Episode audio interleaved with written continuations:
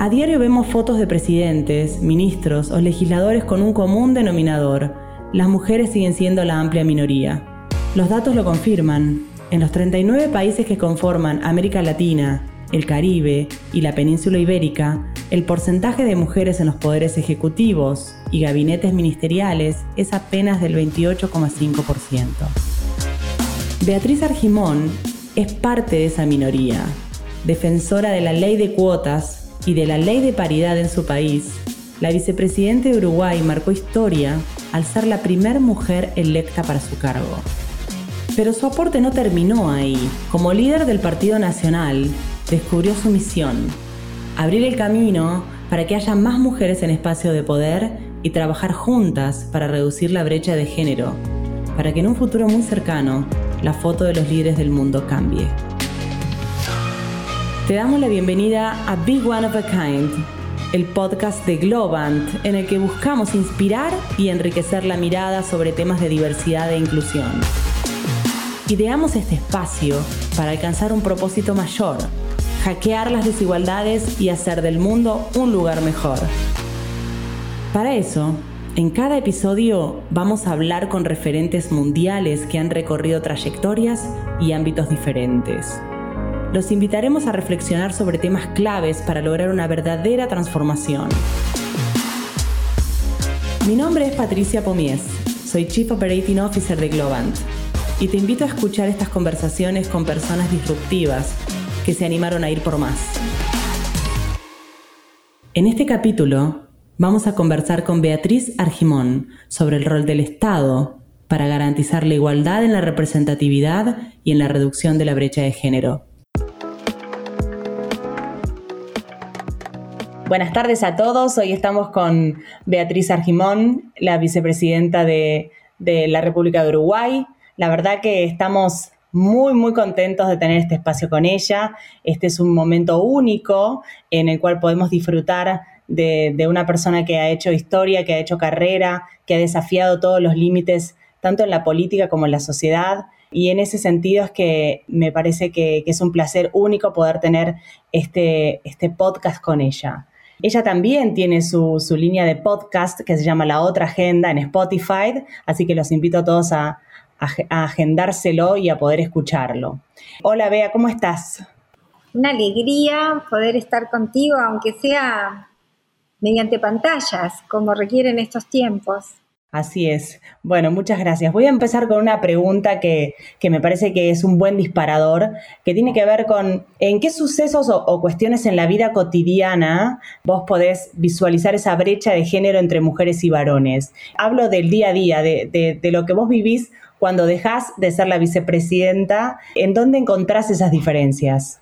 Mira, es verdad que ha habido cambios, pero hay en lo cotidiano todavía situaciones que te muestran cómo todavía queda un trecho por transitar. Por ejemplo, algo que se notó mucho en pandemia es que abrumadoramente los cuidados están depositados en las mujeres uno iba observando lo que significaba, por ejemplo, teletrabajar para las mujeres que eh, estaban teletrabajando y veías que al lado tenían a los niños que los estaba ayudando a hacer los deberes o que se sentía un grito que querían tomar la leche y, a su vez eh, veías cómo las mujeres trataban de solucionar cómo compaginar su tiempo en cuarentena con el de sus hijos, pero también con el cuidado de los más grandes de la familia. Estaban también en esta situación de aislamiento donde obviamente el tema del afecto se hace tan necesario. Eso es lo que, lo que para mí fue muy notorio en estos últimos tiempos. Después también algo que cada vez eh, encuentro más es lo que se denomina eh, en las más jóvenes la coyuntura la lleva en un momento a tener que pararse y dirimir si ser madres o esperar porque su maternidad implica el poder frenar el avance en su trabajo o en su profesión. Y claro, ahí también uno observa cómo todo el sistema de alguna manera no contribuye a que esas mujeres jóvenes no sientan que la maternidad es un obstáculo, ¿verdad? Y sin embargo está siendo muy poco pensado ese aspecto desde la lógica de lo público. Sin embargo, a los varones eso no se les plantea. Hay una pregunta que te quiero hacer que, tiene que ver con, bueno, cuando vos, cuando empezaste a, incursionar en la política en 1977, eh, hace muchos años, ¿Cómo fue? ¿Cuál fue el disparador que a vos eh, te surgió meterte en el campo de la política en un momento donde las mujeres eh, no era la, carrera más fácil, ni la habitual, ni la natural? Eh, vos eras súper, súper joven. Em, ¿Y cómo, fue? ¿Qué, fue que te despertó iniciar un camino que vos sabías que iba a ser desafiante, ibas a challengear un montón de reglas e ibas a tener muchos, mucha gente que te iba a apoyar, pero también ibas a tener muchísima gente que iba, que iba a cuestionarlo, ¿no? Sí, en, mi caso eh, tengo muy claro el disparador, porque Uruguay estaba viviendo, como muchos países de América Latina, una dictadura militar. Mi padre es sacado de su, destituido de su trabajo público de toda su vida, un cargo gerencial, por precisamente eh, no querer firmar determinado documento. Mi padre estaba contra el régimen y fue destituido de su trabajo de toda su vida. Y eso repercutió en lo anímico de mi padre, pero también en la economía familiar y de todo eso y de lo que conlleva todo ese cimbronazo familiar y de conocimiento de una cantidad de de situaciones injustas que, ibas conociendo, eh, decidí militar.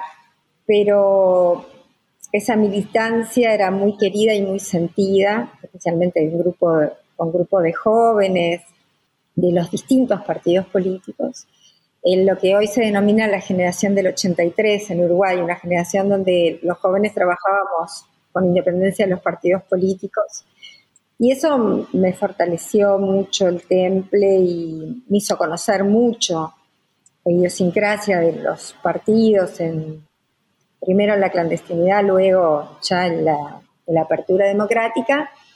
Y yo sentía que era lo que quería hacer, porque además, si a mí me interesaban los temas sociales y quería trabajar por soluciones, tenía que estar donde se definían las cosas. Y eso no lo hacía desde mi lugar de escribana pública. Pues yo este, después entro a la universidad, me recibo, pero no paré nunca de militar.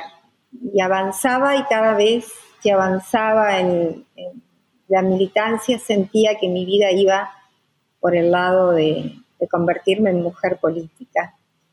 Sin saber que iba a ser difícil, porque en la época de, claro, de que cuando estudias en la universidad, mucho la discriminación no la sentís, no, en esa época... Como en una burbuja, sí.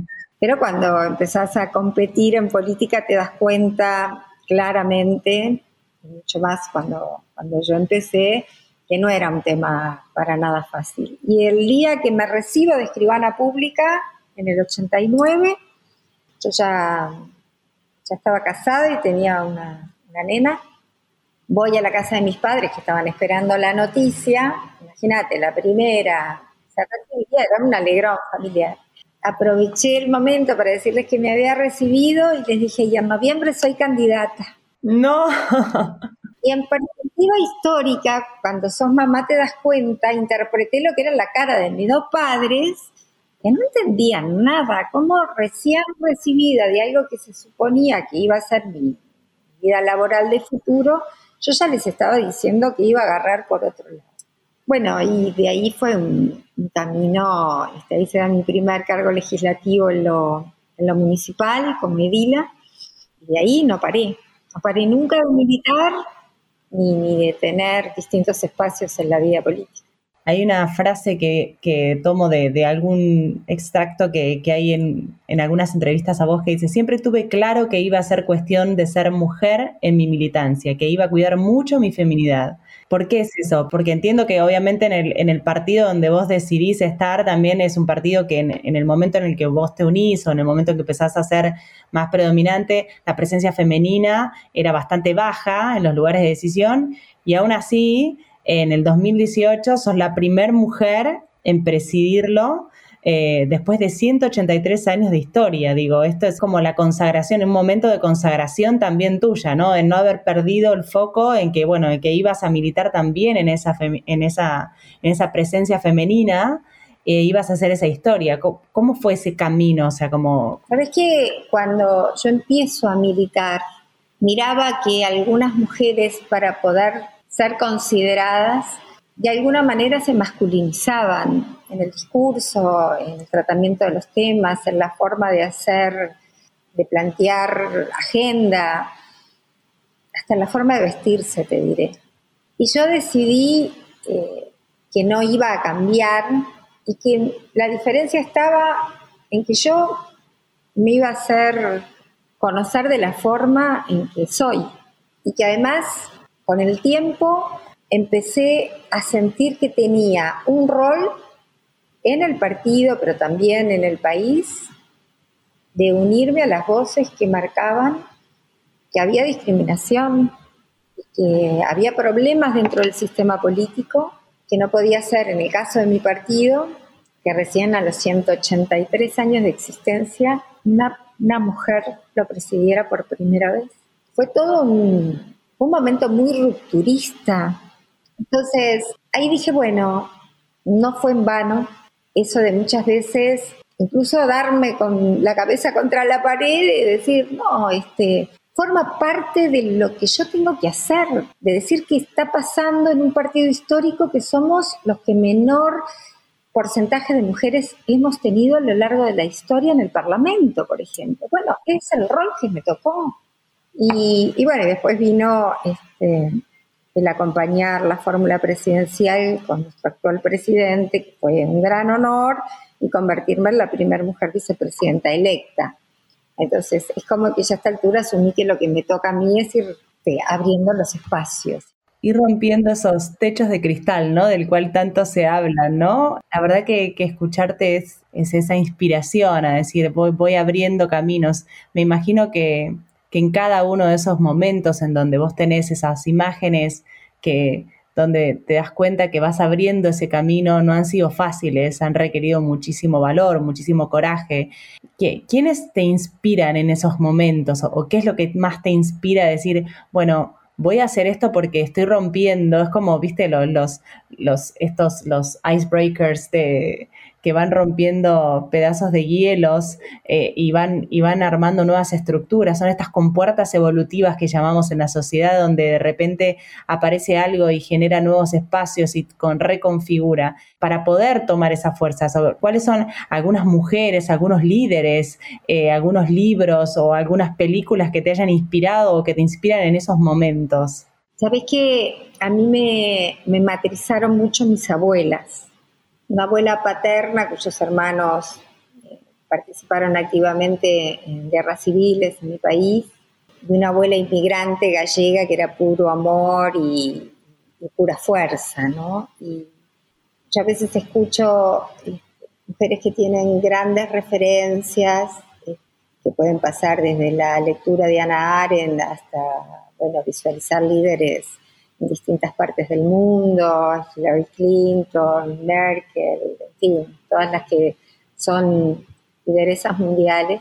Pero a mí me pasó algo en determinado momento de la vida que fue sentir que era un rol, y eso era mi destino, que no era solo militar por, por ideales en, general que tenía, con la infancia, sino que mi rol estaba en abrir espacio a las que venían atrás.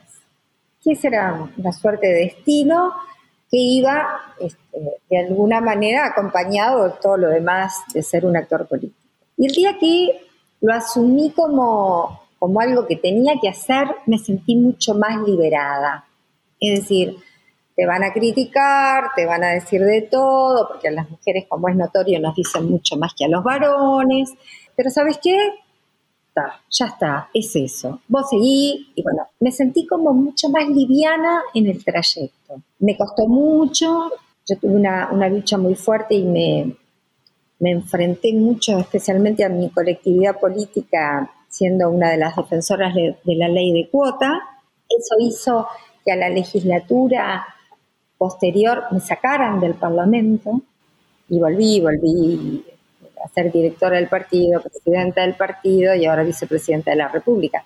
Pero hay mucho de llanto contenido, de, bronca acumulada, de, momentos de mucha tristeza, que también te van formando, ¿no? Y que te hacen enfrentar momentos que no son fáciles. Y hablando de momentos que no son fáciles, una de, tus metas es promulgar la ley de paridad, ¿no? ¿Cómo, cómo te la imaginas y, en qué consiste? Bueno, ese es otro de los, de los grandes desafíos, ¿no? Una legisladora de mi partido, porque yo no puedo presentar como vicepresidenta proyectos de ley de mi autoría, pero decidimos apoyarla. Eh, la senadora Gloria Rodríguez de mi partido presentó un proyecto yo inmediatamente que ella lo presentó, me manifesté a favor y marqué la cancha de alguna manera. Y en estos meses ya vamos a iniciar reuniones para ir sensibilizando sobre el tema. Y es un poco un déjà vu. Porque va a ser muy duro, va a ser, ser muy fuerte el debate, pero bueno, para mí no, no hay otra forma que no sea de una vez abrir las estructuras políticas de forma paritaria y oxigenar los partidos políticos de esa forma. Si no es con la paridad, este, es muy difícil que sea. Me encanta. ¿Qué le dirías a una joven o a alguien que, tal vez no joven, pero eh, que esté pensando en iniciar una carrera en la política ¿cuáles serían algunas herramientas que vos dirías? Bueno, hay algunas cosas que después de haber recorrido todo este camino y como vos dijiste, haber pasado ciertos llantos, ciertas felicidades, haber dejado una huella eh, imborrable en la historia de, Uruguay, ¿cuáles crees que serían unas, unos buen kit de herramientas para alguien que quiere iniciar en este camino de, de la política, no?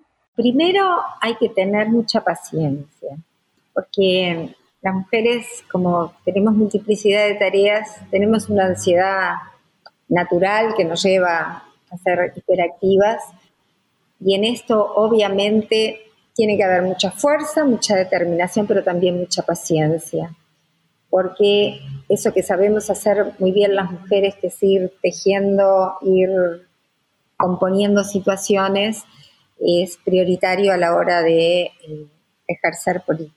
Después a mí me gusta siempre recordar a una socióloga que cuando yo empecé eh, siendo muy joven y después de haber hecho un discurso, una señora muy bajita, de pelo muy negro que fumaba y fumaba permanentemente, así la recuerdo, se acercó después de mi discurso y me dijo, una abogada prestigiosa le había hablado de mí, dice, me, había, me habló fulana de ti, y yo pensaba mientras tú hacías el discurso, ojalá esta muchacha entienda que cuando le digan mala madre, le inventen novios, la, la, descalifiquen, la hagan sentir poco menos que transparente cuando hace los discursos y mira para otro lado, sientan que realmente el razonamiento tiene que ser al revés, señal que está avanzando.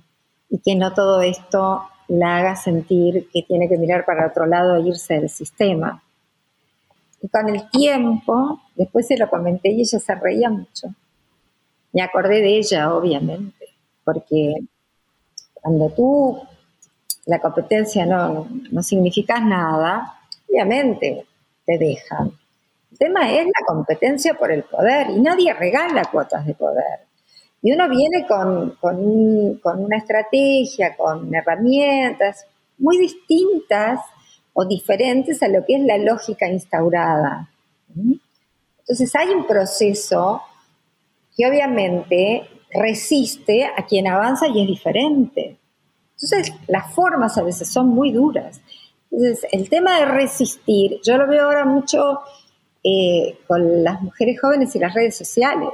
Cumplen un rol maravilloso para la democracia, pero también maravilloso para destruir, porque eh, hay mujeres muy jóvenes que se expresan, por ejemplo, y les dicen cosas horrorosas a tal punto que Facebook ha hecho un curso específico para las mujeres políticas por el grado de agresividad con que se las trata en las redes. Entonces, es difícil este, trabajar con cariño, con aplomo y todo lo demás, y además tener que prepararte para recibir eh, realmente agravios permanentes, descalificaciones permanentes. No, no es fácil templarte de esa forma, pero se puede. Creo que, que una de las palabras más lindas es la resiliencia, ¿no? O sea, en estos, en estos espacios me parece que cuando las mujeres empezamos a tomar el liderazgo, además de, tener que ser competentes en lo que hacemos, en, en, mi caso, en el tema de, ser líder en, en una compañía, en una empresa, en el tuyo, en el, espacio público, en, la política, además de, tener el conocimiento y el expertise del área, es, es, entender que estamos siempre bajo el ojo del juicio todavía, ¿no? Y, en ese sentido, tomar fuerzas y hacer redes. Bueno, me gustaría que, terminemos en, este, este ratito de podcast ¿Cuál te gustaría que fuese el legado tuyo como activista política? Creo que quedó claro, pero me gustaría que, terminemos justamente con, esa, frase tuya con, muy fuerte acerca de, tu legado dentro de la política. Sí, a mí siempre digo que me gustaría que, me recuerden como una trabajadora por una mejor democracia, en el sentido que no hay una democracia completa sin la mirada femenina y masculina en la construcción del poder. Mientras eso no se dé, tenemos democracias rengas. En el mundo, solo el 6% de los países son liderados por mujeres y el 20% tiene una mujer como vicepresidente. En los parlamentos apenas representan el 24%. Por eso, para Beatriz Argimón es importante que sea el Estado quien impulse las mismas oportunidades para que mujeres y personas no binarias lleguen a los cargos de líderes políticos.